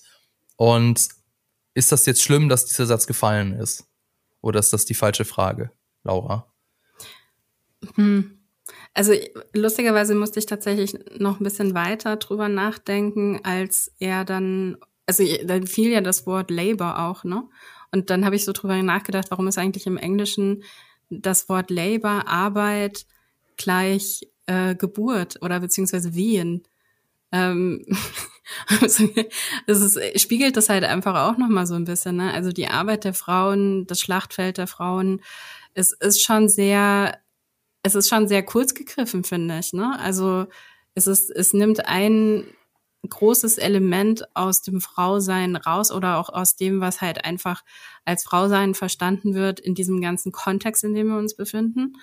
Ähm, und es ist natürlich, es ist halt auch nochmal die Frage, wie sie jetzt im Weiteren damit umgehen. Setzen sie es jetzt einfach nur? Also in der, in der ersten Folge wurde es jetzt erstmal nur gesetzt, ne? Also das ist halt, das ist quasi das große das große Schlachtfeld der Frauen. Ähm, Rhaenyra sagt gleich, ich finde es nicht so geil. ich mhm. sehe es nicht so. Ich möchte eigentlich lieber irgendwie auch kämpfen gehen. Und da wird sie natürlich dann auch gleich charakterisiert als als äh, eine Frau, die halt irgendwie sagt, ähm, ich möchte eigentlich, ich möchte eigentlich auch eine Kämpferin sein. Und ähm, das passt ja auch zu dem, wie sie weiter auch irgendwie charakterisiert wird, als, als jemand, die schon relativ klar macht, sie findet es eigentlich mega scheiße, dass ihr Vater sie die ganze Zeit übergeht in der, in der Thronfolge. Ähm, und ihre Mutter wiederum wird als jemand charakterisiert, die das aber so hingenommen hat und äh, dann später ja auch eben zu Viserys nochmal sagt, ne, also es tut mir so leid, ich habe jetzt halt mehrere tote Kinder auch geboren. Ich habe irgendwie Kinder verloren. Ich habe, ich habe, ich kann, das ist das letzte Mal. Ich schaffe das nicht mehr. Aber eben auch in dieser ganzen Erzählung auch relativ klar ist, dass das eigentlich ihre große Existenzbegründung ist. Ne? Dafür gibt es sie. Sie ist dafür da, um einen Thronerben zu gebären. Das ist man, traurig. Ja. Jetzt kann man natürlich sagen, liegt es vielleicht auch bisschen daran, dass sich das Patriarchat in der Serie auch in ähm, hinter der Kamera widerspiegelt. Also alle wichtigen Posten wurden, also zumindest jetzt in der ersten Folge, von Männern bekleidet. Miguel Sapochnik ist der Regisseur, Ryan Condal hat das Drehbuch geschrieben und äh, Fabian Wagner ist der Kameramann. Ähm, ich finde trotzdem, dass, naja, also die, die Serie zeigt zumindestens in der ersten Folge so ein gewisses Mitgefühl, zumindestens habe ich das so interpretiert, der, ähm, oder sagen wir mal, vielleicht ist Mitgefühl das falsche Wort, vielleicht eher Mitleid, mit, ich habe zum Beispiel auch ihren Namen vergessen, ich weiß gar nicht, wie sie heißt. Die, Emma? äh, wie bitte? Äh, Emma. Ja. Die Mutter. Genau. Also ein bisschen, also das wird schon, sage ich mal, wenig glorifiziert dargestellt, dass das halt einfach 50-50 Chance ist, ob du lebst oder nicht bei einer Geburt. Und ähm, hat ja auch überhaupt nichts Glorifizierendes und das ist sehr, sehr blutig und es wird äh, sehr unverblümt gezeigt. Ähm, aber ich glaube, es ist schon interessant, dass du, dass du sagst, dass das so ihre Funktion ist in der Geschichte. Und wahrscheinlich hätte sie auch darüber hinaus jetzt nichts, also sie muss ja quasi sterben, um damit die Geschichte so funktioniert, wie sie funktioniert. Ähm, das ist dann hier vielleicht auch so eher das Problem, dass, dass, dass sie so reduziert wird auf ein, auf ein Plotpoint. Hm. Ich, äh, ja, ich, ich bin mir, ich bin, also ich glaube, es ist zu früh, darüber jetzt was dazu äh, konkret zu sagen, weil wir müssen jetzt im Moment gerade werden Sachen etabliert und Charaktere aufgestellt auf bestimmte, auf ihre Schachbrettpositionen. Ähm, äh, Positionen. ja. Und dann schauen wir mal, wohin das so führt und wie sie es dann aufgreifen. Dass es jetzt vor allen Dingen Männer hinter der Kamera sind, finde ich persönlich schade erstmal. Ich glaube auch, dass man ähm, Geburten, Mann, Geburten, ähm, auch nochmal anders erzählen könnte. Ne? Also ich glaube, es gibt da sehr viel mehr, was man darüber zu sagen hat, was auch Frau sein und Geburten und ähm, ähm, ja, also was es da zu sagen gäbe. Also ich glaube, es würde es gäbe einen größeren Pool an Geschichten, den man, die man erzählen könnte darüber oder wie man es halt irgendwie zeigt. Wie sie es zeigen, ist natürlich aus einer sehr männlichen Perspektive, das stimmt. Also man, man sieht schon, dass es, dass es jetzt nicht aus einer eigenen, aus einer eigenen Erlebnissen irgendwie gespeist ist, sondern es ist schon sehr, man steht draußen und schaut da drauf. Dann bin ich mal gespannt, inwiefern die weibliche Perspektive dann noch stärker reinkommt. Ich meine, jetzt haben wir dann ja am Ende der Folge eine ähm, weibliche Thronfolgerin, nämlich ähm, Prinzessin Rhaenyra Targaryen, wird also öffentlich als äh, die Thronerbin vorgestellt in einer Zeremonie. Auch hier wird dann durch, durch viel, wird, hier wird viel durch Blicke ähm, deutlich. Also, dass auch diejenigen, die zwar das Knie beugen, Jetzt aber dann, was man so sieht, nicht unbedingt hundertprozentig dahinter stehen, es eher machen, weil es wird halt von ihnen erwartet und der König befiehlt das halt. Also ob man dann auf diejenigen dann auch so zählen kann, wenn der König dann irgendwann mal nicht mehr da ist, mal sehen. Aber was auch noch ganz wichtig ist in der ersten Folge, ist der Zwist oder die, ja, die Entzweiung von Viserys und Damon, die ja eigentlich Brüder sind, die sich gut verstehen.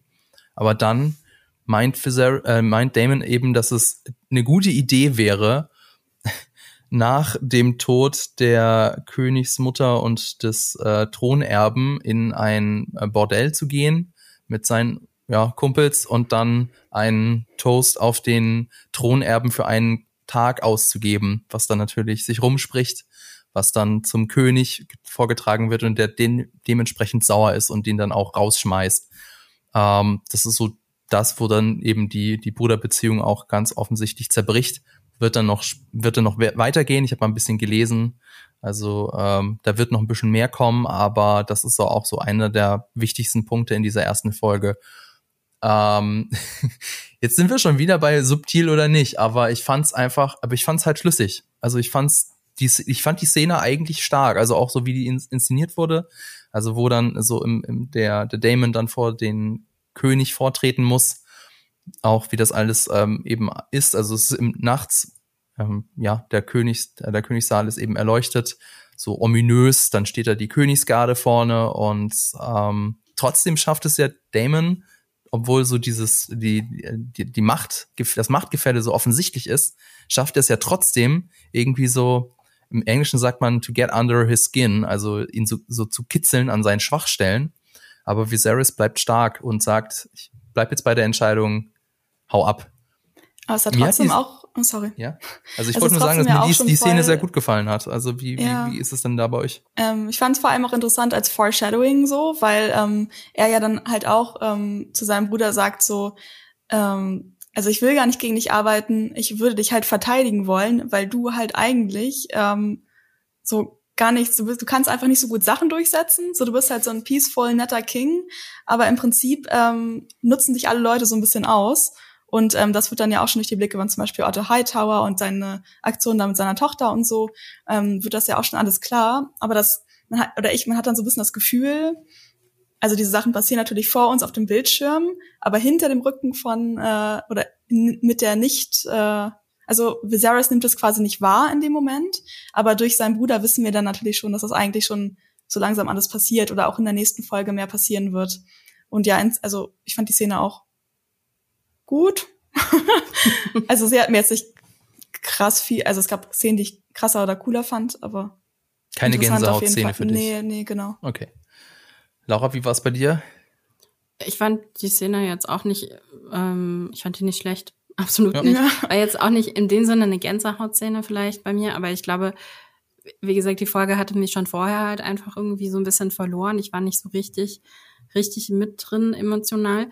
Aber es ist, finde ich, tatsächlich dann im Vergleich eine der stärkeren Szenen, weil es halt wirklich mal runtergebrochen wird auf einen Konflikt zwischen zwei Menschen, die auch relativ offen miteinander sprechen und da auch mal Sachen gesagt werden, die halt nicht vorher gezeigt worden sind. Ne? Also irgendwie ähm, dieses ganze Show Don't Tell, das war dann in der Szene mal ein bisschen aufgebrochen, ja. Und und ähm, es wurden ähm, es wurden Sachen angesprochen, die mir noch nicht bekannt waren, zumindestens, ja. Also oder bekannt waren auch nicht so richtig. Das war zumindest, ja, es war, es war nicht so unsubtil wie andere Sachen, sagen wir mal so.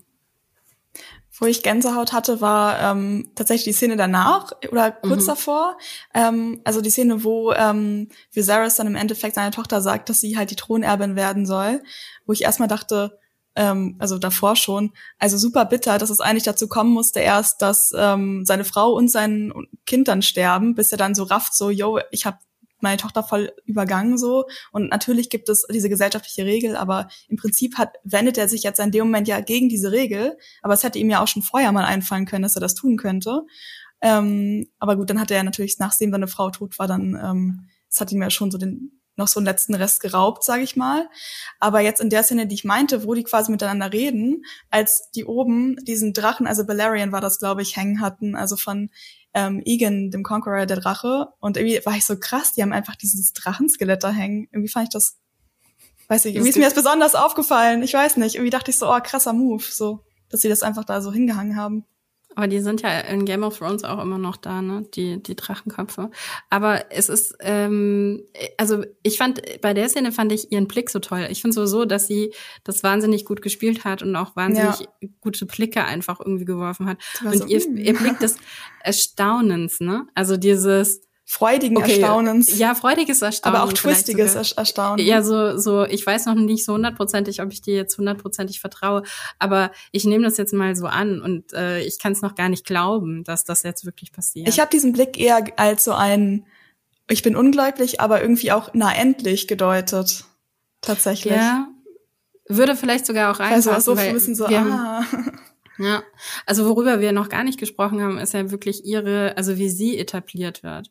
Also sie wird ja über die erste Folge hinweg immer wieder als jemand etabliert, der die nicht, die auch nicht vor Gewalt zurückschreckt. Also wenn beim Turnier Gewalt passiert, also dann ist Allison vielleicht so ein bisschen so, mm, äh, so, so viel Blut und äh, überhaupt. Aber sie, ähm, Rhaenyra, Rhaenyra schaut hin, ne? Und sie lächelt auch, ne? Also sie lächelt auch bei bestimmten Szenen. Sie lächelt auch, wenn Damon reinkommt und ähm, so so ein bisschen seinen seinen, weiß ich nicht, Targaryen-Move irgendwie so macht, ja, dann lächelt sie. Und ähm, sie lächelt auch, wenn er ähm, das äh, gegen, gegen den jungen Hightower gewinnt und einen ja, also wie er auch gegen ihn gewinnt, dann lächelt sie halt eben auch. Und sie wird über die Folge hinweg immer wieder als jemand erzählt, der, äh, die halt einfach Gewalt zustimmt und vor allen Dingen den Einsatz von Gewalt auch gut findet. Ähm, und auch ansonsten jemand ist, der sehr, also die, die weiß, dass sie eigentlich Macht haben möchte, aber so ein bisschen von den, von den Umständen davon abgehalten wird. Und ich glaube, ich, ich, ich glaube, den am besten Blick von ihr fand ich, als sie im kleinen Rat sind und er halt nochmal, also Viserys gerade wieder irgendwie was erzählt von wegen, ja, und dann habe ich endlich meinen Sohn. Ich bin mir total sicher, dass ich meinen Sohn endlich bekomme, weil den brauche ich nämlich ganz dringend, weil Söhne sind mhm. nämlich so viel geiler als Töchter. Und sie schaut halt so hoch und schaut halt fast in die Kamera. Und du denkst mhm. dir nur so, ja, okay. ich finde, ich weiß gar nicht genau, ob ähm, die Serie, also auf jeden Fall erzählt sie viel mit ihren Blicken, aber ich weiß nicht, ob ich so das Gefühl hatte, dass sie generell Gewalt ähm, annimmt oder nicht schlimm findet oder das als Mittel sieht, sondern eher, dass sie alle Mittel, die ihr zur Verfügung stehen, nimmt, damit sie das erreicht, was sie erreichen kann. Weil zum Beispiel bei dieser Turnierszene, ähm, natürlich war das alles sehr gewalttätig und sie guckt auch hin, aber als sie, ähm, als hier Damon gegen den Haut, ähm, Hightower Boy da gekämpft hat, habe ich eher gedacht, okay, ähm, klar, du freust dich darüber, dass Damon gewinnt und ähm, dass er ihn da so runternockt, aber dann wiederum ist es auch der Bruder von deiner besten Freundin und die sitzt direkt neben dir und ich finde es gerade schon ein bisschen krass, dass du da nicht wenigstens ein bisschen versuchst, dich zurückzuhalten. Also das, da war ja in dem Moment sozusagen, dass ihr geliebter Onkel da gewinnt, so viel wichtiger für sie dass sie auch dann da überhaupt, also dann wiederum war es vielleicht einfach super normal in der Zeit, dass dann auch mal Leute gegeneinander gekämpft haben, die sich mochten oder halt verwandt waren. Vielleicht waren, mhm. war dann Alice, Alice dann auch viel abgehärteter eigentlich, also also man hat ja deutlich abgehärteter, das hat man ja auch gesehen, dass, ja. nee, andersrum, dass das äh, Rhaenyra deutlich abgehärteter ist. Du hast ja gesehen, dass Alicent so an ihren äh, Fingernägeln rumknibbelt mhm. und äh, so das nach außen hin so auch die gute Miene zum bösen Spiel macht. Ich meine, da ist jemand, der da unten äh, kämpft und das äh, geht ziemlich blutig zu und du weißt nicht, ob derjenige da irgendwie lebend bei rauskommt. Und äh, sie knibbelt dann ja so an ihrem Daumennagel rum. Es gibt so eine kurze Einstellung, wo man sieht, dass da schon ordentlich Blut fließt. Ähm, hm, fand stimmt. ich auch, fand ich eigentlich ganz nett. Ja, Element. ich habe jetzt auch gerade versucht, mit mir selber zu diskutieren, ob es da eigentlich eine Rechtfertigung dafür gibt, dass ähm, Rhaenyra so ein bisschen brutal ist. Aber ich glaube, sie ist einfach so ihre was Laura am Anfang meint, das ist einfach schon auch so ein bisschen ihr Charakterzug, dass sie einfach sehr, ah, was ist denn das Wort dafür, durchtrieben ist oder sehr rücksichtslos. Durchtrieben würde ich noch nicht sagen. Durchtrieben noch nicht, sehr so eigenwillig ist sie auf jeden Fall auch. und zielstrebig. Ja, ja. Ja. Auch skrupellos ein bisschen, skrupellos, so ein bisschen wie, wie ähm, Damon. Also sie werden halt schon, also sie werden schon klar positioniert auf jeden Fall auch, sie werden ja auch, äh, Damon und ähm, Rhaenyra beide werden ja auch schon klar positioniert als jemand, die halt einfach eine Verbindung miteinander haben und ähm, auch wenn sie miteinander kämpfen, sprechen sie die gleiche Sprache. Mhm. Als, als das werden sie auf jeden Fall etabliert. Also mhm. wir merken, da steckt da trotzdem schon einiges drin, über das wir auch jetzt gerne schon sehr viel sprechen, dafür, dass es ja nur die allererste Folge war. Insofern finde ich trotzdem, dass, äh, auch wenn es jetzt einige Unterschiede gab zu Game of Thrones und ob, auch wenn das jetzt vielleicht noch nicht so subtil war oder so top-notch geschrieben war, wie wir uns das wünschen, also ist es trotzdem eine Folge, eine, es ist ja wirklich eine Prestige-Folge für HBO. Und sie macht auf jeden Fall, ja, irgendwie Bock auf die nächste Folge. so ist es ja nicht. Also ich freue mich schon, dass ich dann die nächste Folge gucken kann. Ähm, bin auf jeden Fall dann auch sehr gespannt, was wir dann da raus noch alles machen und äh, schneidern werden bei Giga TV Mac. Aber ich würde gerne noch mit euch so ein bisschen auf die Verbindungen und die Parallelen zu Game of Thrones sprechen, denn ähm, es ist ja auch sehr gewollt, dass von, von HBO, also sie übernehmen da eben Leute der alten Serie, die dann jetzt hier weitermachen, Miguel Sapochnik, äh, Ramin Javadi, der die Musik macht natürlich, Fabian Wagner, Kameramann, hat auch schon bei Game of Thrones mitgearbeitet und ähm, gibt eben sehr viele Verbindungen weiß nicht, welche euch da so aufgefallen sind. Also zum Beispiel der, ähm, also die The Long Night beziehungsweise The Song of Ice and Fire, so heißt ja das Buch ursprünglich, wird an angesprochen. Es gibt auch wieder ein Turnier, genauso wie auch bei Game of Thrones. Die Musik natürlich spielt, auch da gibt's wieder so einen Zeitsprung von neun Jahren, der angesprochen wird. Ähm, ist euch das jetzt irgendwie, also was ist euch vielleicht noch mehr aufgefallen sogar und ist euch das so aufgefallen so als so als offensichtlicher Fanservice oder ähm, war das so nett zu entdecken als Game of Thrones Fan? Was meint ihr? Nein, was sie auch machen, ist, dass die eins zu eins spiegeln, wenn Rhaenyra nach King's Landing zurückfliegt. Das sind eins zu eins die gleichen Kameraeinstellungen, wie als Daenerys über die Stadt fliegt. Am Ende von ähm, Season 8 oder wel welche ja. Einstellung von Das ist witzig, weil ich nämlich in irgendeinem Game of Thrones Video zu Ron gesagt habe, unserem Editor, dass er das mal so zusammenschneiden soll, weil das voll gut zusammenpasst. Also es ist wirklich, es sind genau die gleichen Kameraeinstellungen. Abgestimmt. Also es ist nicht, also es ist auch kein Zufall. Das ist auch äh, mhm. selbst diese Szene, ne, wenn wenn der Drache irgendwie, also wenn du unten die Kamera auf der Straße stehen hast, du hast eine Person, die du halt irgendwie noch so angeschnitten siehst, die dann halt so hochschaut und oben drüber fliegt halt eben der Drache. Ähm, das spielt ja natürlich irgendwie auch so ein bisschen schon damit, ne? Also es ist auch ein Foreshadowing auf eine gewisse Art und Weise, es ist ein Foreshadowing auf den ähm, auf den Tanz der Drachen ist ein Foreshadowing auf das, was dann halt irgendwie 170 Jahre oder 180 Jahre später passiert mit Daenerys. Ähm, das fand ich fand ich ganz cool, so als Kopfnicken, ne? Also so dieses, wir wissen, in welchem Universum wir uns befinden, wir wissen, wenn, wenn du es siehst, dann siehst du es, wenn du es nicht siehst, dann ist es nicht schlimm, weil es ist einfach eine Inszenierung und ähm, das äh, mochte ich. Auch, dass sie immer wieder die Themen, also die Musikthemen immer wieder aufgreifen ähm, dass sie das Targaryen-Thema auch wieder benutzen. Das Game of Thrones Theme, das ganz kurz angespielt wird, ja. als sie äh, quasi zur Thronerbin ausgerufen wird und in die Kamera guckt. Ja. Fand ich auch, fand ich auch cool. Und am Ende, ganz am, also im Abspann, hat man ja auch das äh, Thema, aber oder das Theme, sagt man dazu Thema auf Deutsch? Motiv. Motiv, Motiv, genau. Ähm, aber irgendwie mit, mit noch so einem Gesang drüber. Ich weiß nicht, da war ich ein bisschen underwhelmed, muss ich sagen. Ich hatte auch ein bisschen gehofft, dass äh, das House of the Dragon auch so ein das Intro von Game of Thrones kann man natürlich nicht nachmachen, aber irgendwas in der Richtung hat oder mehr hat als nur das Logo. Aber vielleicht kommt das ja auch in Season 2 noch. Oder vielleicht Ja, das habe ich mich Folge. auch gefragt. Aber es wäre halt schon hart aus der Zeit gefallen. Noch ja, so ein ja, langes, weil das, das Intro von Game of Thrones geht ewig. Ich meine, das ist natürlich auch cool, weil es eine eigene Geschichte erzählt und es zeigt dir mhm. die Welt. Aber ich glaube, in der Streaming-Welt wäre es fehl am Platz gewesen. Nee, in der ich. Länge, glaube ich, kann man das echt nicht mehr so machen. Aber ich hätte gedacht, ähm, also wie gesagt, vielleicht in Folge zwei, ich hatte gedacht, dass da trotzdem irgendwas super Kreatives kommt. So, wenn es nur, weiß ich nicht, ein Drache ist, der dann zu dem Emblem wird oder irgendwie so und nicht einfach nur so, hier ist das Logo, ähm, mm. viel Spaß. Dann ist das ein Logo in Slow-Mo, es fadet gerade irgendwie, es fährt irgendwie so auf dich zu oder ich fährt von dir weg, ich weiß schon gar nicht mehr. Es ist ein bisschen Aber wie ja. diese Warner Brothers Event bei Harry Potter, da wenn man da ja, so durchfliegt. daran hat mich das auch erinnert ja. tatsächlich an das Warner Brothers am Anfang. Ich mal ähm, da mal was und dann schicke ich denen das und bin so, ja, hier ist meine Strichzeichnung, ähm, mach das mal so. Danke. Mach das bitte für Season 2 so. Genau. Ich bin mir gar nicht sicher, ob das nicht vielleicht sogar ab Folge 2 anders sein könnte. Es könnte sein. Gibt's ja auch bei manchen Serien, mhm. dass sich das Voll. dann ändert. Dann sind euch offensichtlich nicht mehr Parallelen irgendwie im Gedächtnis geblieben, aber dann wollte ich gerne noch ein mhm. bisschen auf die Unterschiede eingehen. Denn, also wir haben jetzt so. schon sehr viel drüber gesprochen, auch zu Beginn eben, was uns da so fehlt, nämlich so, dass es so nicht so ganz subtil ist, wie wir das aus den ersten Staffeln von Game of Thrones ähm, ja gewohnt und beliebt sind.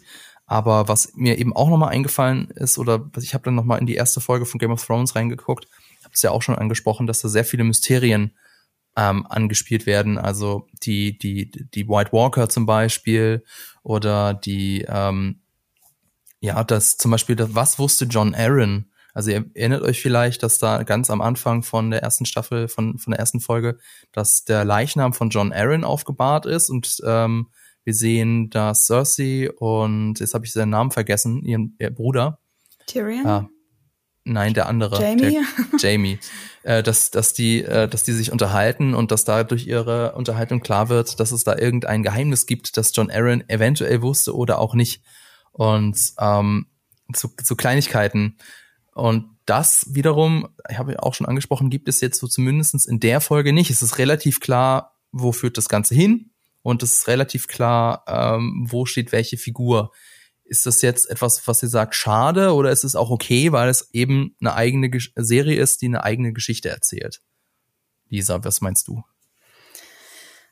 Also mir ist es jetzt beim ersten Schauen ehrlich gesagt nicht so negativ aufgefallen. Ähm, also ich würde stimmen, so ein Geheimnis in dem Sinne gibt's wirklich nicht. Also dieser Mainplot ist ja, wie wir schon gesagt haben, dass es einfach um diese Thronfolge gehen wird, was vielleicht so ein bisschen ähm, geheimnisvoll oder wo ich gedacht habe, na gut, ich weiß auch ein bisschen, was passiert, oder jedenfalls im Buch, aber ähm, wo ich so gedacht habe, oh, das wird interessant, dass in der Serie zu sehen ist, ähm, noch so ein bisschen mehr die Geschichte um Rhaenys, weil ja gleich ganz am Anfang gesagt wird, ähm, halt sie wird halt nicht Thronfolgerin. Und das war auch einer von den Blicken, die mir sehr am Gedächtnis geblieben ist, dass man wirklich in diesem Blick gesehen hat, so eine Mischung aus Entschlossenheit, keine Emotionen zu zeigen, aber irgendwie einfach tief getroffen. Und ähm, da war ich dann halt schon so, okay, ich bin gespannt, was sie und ähm, Corlys Valerian noch so machen, aber es ist halt auch nicht wirklich ein Mysterium. Man, man weiß halt, dass die dann halt irgendwelche Intrigen machen, vermutlich. Ich fand die übrigens, by the way, ein bisschen witzig auch in der Serie. Also die hatten einfach so gesehen, dass sie einfach so keinen Bock mehr haben und so genervt sind davon, dass diese ganzen Dinge passiert sind, dass sie einfach nur so sind, so, boah, ey, wir hassen einfach alle. Sie vor allen Dingen. ja, sie ist richtig so. Sie, sie, war sehr sassy auf jeden Fall. Ja, total. Also deswegen, ich bin echt gespannt, ähm, was die dann noch so machen. Aber ja, es ist überhaupt keine Mystery eigentlich. Ich erzähle es jetzt einfach nur so im Prinzip gerade. Ähm, ist mir, ich weiß nicht, ob es House of the Dragon das in dem Moment braucht. Was meint, was meint ihr? Hättet ihr mehr nicht. Mystery gewollt? eigentlich nicht. Es ist ja eigentlich ein sehr politisches Spiel, eine sehr politische Geschichte. Und da der Appeal von sowas ist ja jetzt weniger das Mysterium, sondern mehr so die kleinen Feinheiten, finde ich. Hm. Ich finde das auch cool, dass es so ist eigentlich. Ähm, also ich mag dieses ganze, dieses Intrigending generell. So, ja, aber zu Intrigen gehört ja auch, also Mysterien nicht zwangsläufig, aber Geheimhaltung und überhaupt Geheimnisse gehören halt zu Intrigen halt einfach dazu. Und da freue ich mich, wenn da noch mehr kommt in den nächsten Folgen. Und das wird bestimmt passieren. ja. Wir übrigens noch, was ich ganz, wo ich ein bisschen schmunzeln musste, war, als ähm, als Viserys dann so als äh, großen Reveal zu seiner Tochter dann eben sagt, übrigens, also der Egon, der hatte diese diese ähm, diese Vision, ne? Äh, Song of Fire and Ice und so. Es wird total krass. und dann denkst du halt irgendwie so da dran, ja, ja, äh, sorgt euch nicht, Leute. Das ist eigentlich relativ leicht dann handelbar. Dann kommt nämlich Aria und so. ist dann gar nicht so schlimm eigentlich. Ist, ist ja. nicht so dramatisch. Ja, ja das stimmt. Naja, irgendwas wollte ich gerade noch sagen mit den beiden. Ich fand super auch, dass, ähm, dass Viserys als Hobby ähm, Modellbau hat anscheinend und nicht so Jagd oder sowas. Fand ich, fand ich auch irgendwie super gut. Ja, das ist tatsächlich, ich glaube, das ist, äh, du müsstest es doch wissen als, als Buchkennerin, aber das ist auch so in der Figur mit drin, dass er so gar nicht so an, an Turnieren und an Jagdgesellschaften mhm. interessiert war, jetzt anderes als Robert Baratheon zum Beispiel, sondern da lieber in seinem Kämmerlein. Ich glaube, weiß nicht, war es Modellbau oder hatte er an was geschnitzt? Ich bin mir nicht ganz ähm, sicher. Er glaub, baut schon, er baut schon so so Welten. Also steht tatsächlich mhm. im Buch. Was war ja nochmal, glaube ich, so sein äh, seinen friedlichen Charakter unterstützen, dass er eben nicht so ein typischer Wein- und Jagd-Dude ist wie andere Könige vielleicht. Stimmt, liegt es auch daran, dass er stammt ja theoretisch, warte mal, Jay Harris ist ja quasi die Rainer Blutlinie dann. Und also wenn man jetzt an Egon und seine zwei Schwestern, mit denen er verheiratet war, zurückdenkt, dann hatte er ja Visenya als Schwester, die so unglaublich kämpferisch war und ähm, mhm. auch ihr eigenes Schwert. Das ist doch das Schwert dann auch, was, was äh, Dark Damon Sister. hat, ne? Dark Sister. Ja. Das war Visenyas Schwert, ne? Mhm. So heißt die, oder? Ja, so heißt die. okay, gut. Genau. Und dann Rainer auf der anderen Seite war ja eher an künstlerischen Sachen ins, äh, äh interessiert. Mhm. Und da sieht man ja auch irgendwie, und das ist ja ihre Blutlinie, die jetzt im Moment gerade irgendwie auf dem Thron sitzt. Stimmt, weil Anis war ja auch, Anis war ja auch eher so ein, also nicht so ein Kämpfertyp, sondern auch eher, glaube ich, so an solchen Sachen, also so künstlerisch, ich weiß nicht, ob er so künstlerisch war, aber auf jeden mhm. Fall war er nicht so wie sein Bruder Magor oder wie er heißt. Ja. War er nicht so der Typ.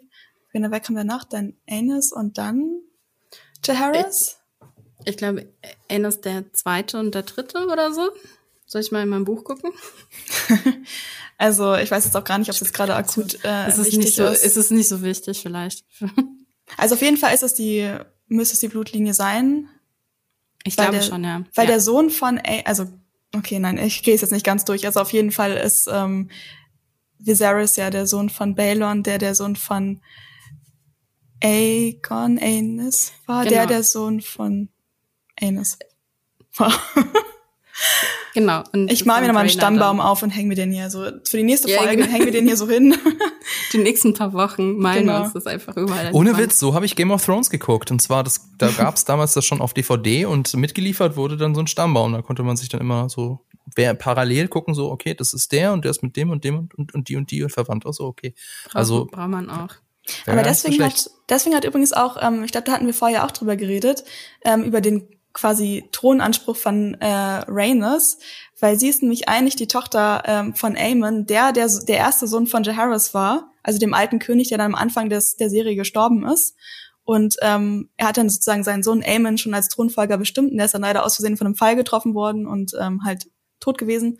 Und deswegen, wenn man, hätte man seine Linie eigentlich weiterverfolgen müssen und das wäre halt ähm, in dem Fall ähm, Rhaenys gewesen, weil sie die Tochter von Aemond ist, dem Sohn von Jaharis.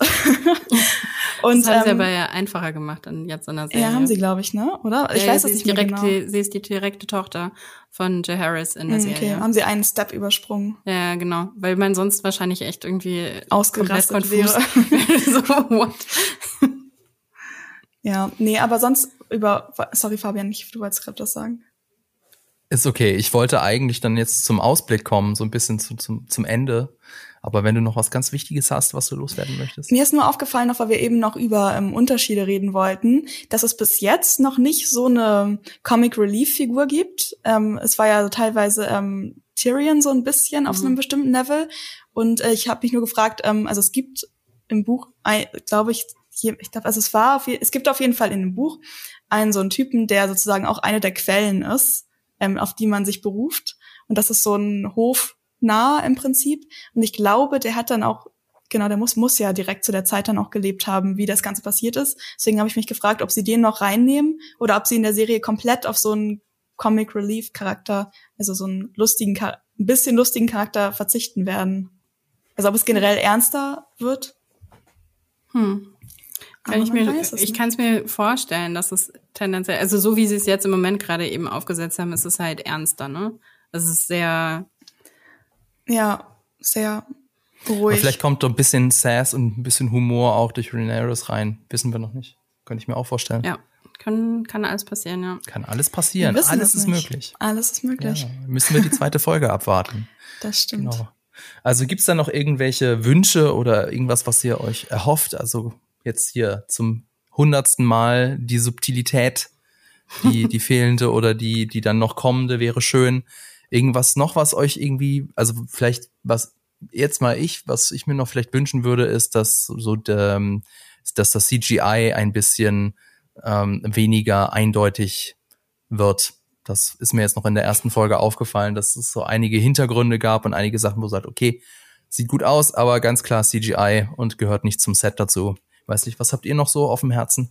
Ja, das fand ich auch, ähm, für, bin ich bei dir, wobei ich äh, habe da wenig Hoffnung, dass sich das jetzt über die erste Staffel noch groß ändert. Aber da hatte ich wirklich auch gedacht, irgendwie so, okay, liegt das jetzt an meinem Fernseher oder wollt ihr nicht vielleicht hier ein bisschen mehr Kontrast irgendwie noch reinbringen oder so? Also es war teilweise schon sehr, es sah schon sehr flach aus. Äh, ich muss sagen, mir, mich bringt das mal gar nicht so doll raus, solange es nicht komplett scheiße ist. Also ich, wenn so ein bisschen, also in manchen Fällen fällt es mir dann zwar ganz kurz auf, weil dann geht es irgendwie auch recht schnell wieder weg, aber mhm. manchmal also ich bin dann irgendwie dann, wenn, wenn die Story so gut ist, dann ist es für mich nicht so hundertprozentig schlimm. Wobei natürlich, also das CGI muss ja eigentlich noch ein bisschen besser werden, weil wir in den nächsten Folgen auch noch wesentlich mehr Drachen zum Beispiel zu sehen bekommen. Und da vielleicht das ganze Geld von denen da reingeflossen und dann bei den Hintergründen waren die so, ja, bei den anderen Szenen. Oder so. sie kalkulieren jetzt schon, dass sie ja irgendwann der Tanz der Drachen kommt und da wird auf jeden Fall sehr viel, sehr viel CGI-Budget draufgehen. So Eventuell, vielleicht, vielleicht sparen sie jetzt schon ein bisschen. Sie Wer züchten weiß, einfach so einen echten Drachen jetzt, weil es dann irgendwie günstiger ist, als das CGI zu machen. Ja, könnte, könnte sein, könnte sein. Ich bin gespannt. Also zumindestens ja. äh, darauf freue ich mich auf jeden Fall und ähm, ist mir jetzt auch eigentlich egal, ob das jetzt weiterhin so Holzhammer-mäßig bleibt oder nicht. Ich glaube, ich gucke die Serie ich bin gespannt. Also ich bin jetzt ja. voll offen. Jetzt haben wir ja diese etablierende Folge gehabt und jetzt ist für mich so, ja, ich guck dem irgendwie, ich bin einfach gespannt, was passieren wird als nächstes und wie sie es umsetzen. Hm. Mhm. Bin doch. Ich bin auch, ich bin auch auf jeden Fall gespannt. Es ist jetzt nicht so, dass ich nach der ersten Folge irgendwie so denke, okay, nee, Fernseher aus dem Fenster geworfen. Nein. Leute, es reicht. halt gleich alles gekündigt. Genau. alles, alles weg. Internet gleich mitgekündigt, was genau, so scheiße genau. war. Internet gelöscht. ja, danke, dass du es nicht gemacht hast, Laura. Ja, danke, Laura. Brauchen wir noch das Internet. Ja. ja. Okay, dann würde ich sagen, wie hat denn euch die erste Folge gefallen? Schreibt's uns doch in die Kommentare und auch sonst, wenn es euch gefallen hat, lasst gerne einen Kommentar da. Schreibt uns eine Rezension bei Apple Podcast oder folgt uns bei Spotify. Damit würdet ihr uns sehr helfen. Vielen Dank fürs Zuhören. Danke an das Team im Hintergrund und natürlich an Vodafone. Bis zum nächsten Mal.